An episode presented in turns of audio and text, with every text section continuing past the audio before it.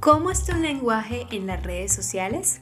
El Internet y las redes sociales se han convertido en un elemento útil en nuestro día a día. Nos permiten actividades de ocio y diversión y también nos abren una posibilidad para hacer tareas personales, laborales y académicas.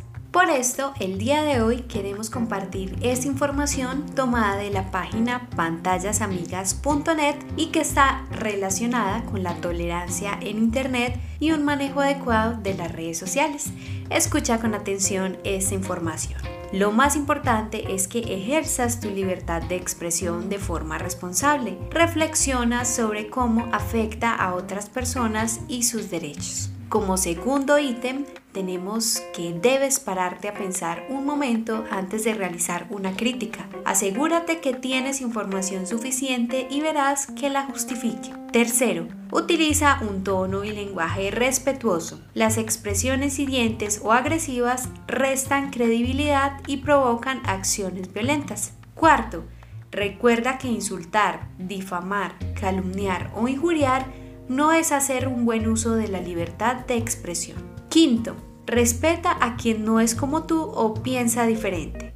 La diversidad es una oportunidad para aprender y disfrutar. Sexto, corta las cadenas y memes que ridiculizan ideas o colectivos discriminados.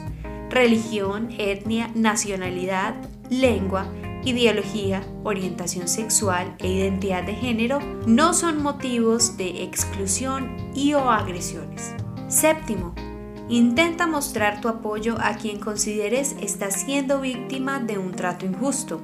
Un pequeño gesto puede ser de gran ayuda. Y octavo, haz de Internet un lugar mejor alentando y creando un buen ambiente de convivencia y disfrute. Luego de escuchar estas recomendaciones, reflexiona. ¿Cómo es tu lenguaje en Internet y en las redes sociales? No olvides que en Internet y en las redes sociales también debe haber una buena convivencia. Te esperamos muy pronto en un nuevo podcast de Misión Team.